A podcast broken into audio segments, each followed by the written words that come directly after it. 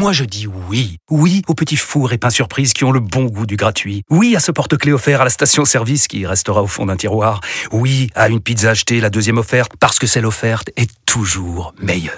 On préfère tous quand c'est gratuit. Chez Skoda, profitez de deux mois de loyer offert sur une sélection de modèles jusqu'au 31 mars. Portes ouvertes ce week-end.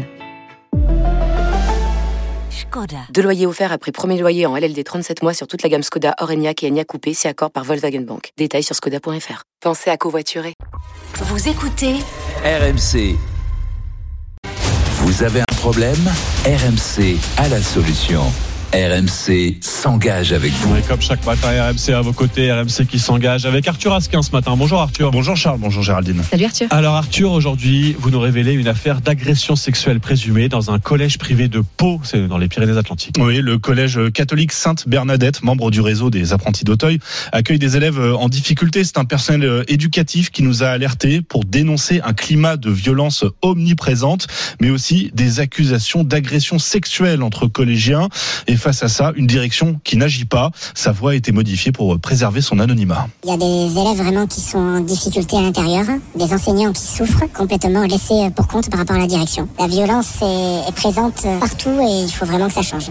Ce témoin nous a euh, demandé d'enquêter. En dix jours, notre reporter euh, Marie Notman s'est entretenu avec une quinzaine d'interlocuteurs, enseignants, éducateurs, parents, élèves.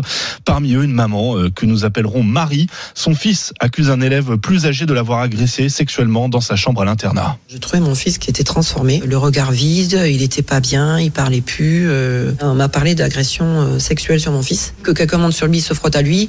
Il y avait son copain de chambre aussi, euh, qui était plus petit que lui, il subissait aussi la chose. C'était répétitif, c'était un non-stop toute la nuit. Je suis porté plainte. J'ai été voir donc avec l'école. La direction a tranché dans le sens que l'agresseur devait rester dans l'école.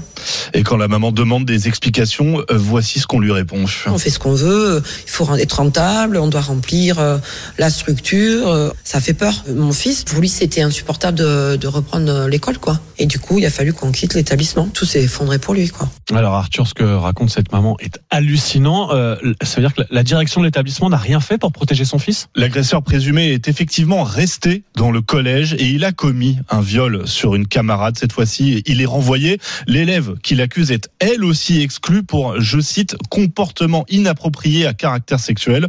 Et le climat de violence se poursuit. Octobre dernier, deux élèves de 11 ans dénoncent des attouchements sexuels par un collégien de 14 ans. En conseil de discipline, l'agresseur présumé est maintenu dans l'établissement. Il a fallu une fronde des enseignants qui ont exercé leur droit de retrait pour que la direction, sous pression, finisse par l'exclure l'adolescent mi-décembre. Mais là, ça va au-delà de la direction de l'établissement. Arthur, qu'en est-il de la justice dans tout ça? Eh bien, nous avons contacté le, le procureur de la République de Pau et c'est une info RMC. Deux enquêtes préliminaires sont ouvertes. Le diocèse dont dépend le collège reste lui silencieux.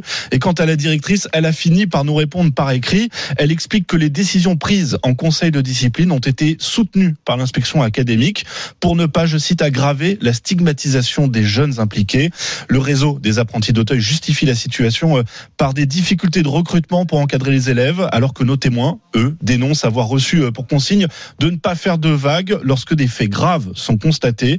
Sollicité le, ministère de l'éduca- de l'Éducation nationale s'est dit particulièrement attentif à la situation de cet établissement privé sous contrat. Et on suivra évidemment les enquêtes préliminaires, notamment ouvertes par la, par la justice. Cette info qu'RMC vous, vous révèle ce matin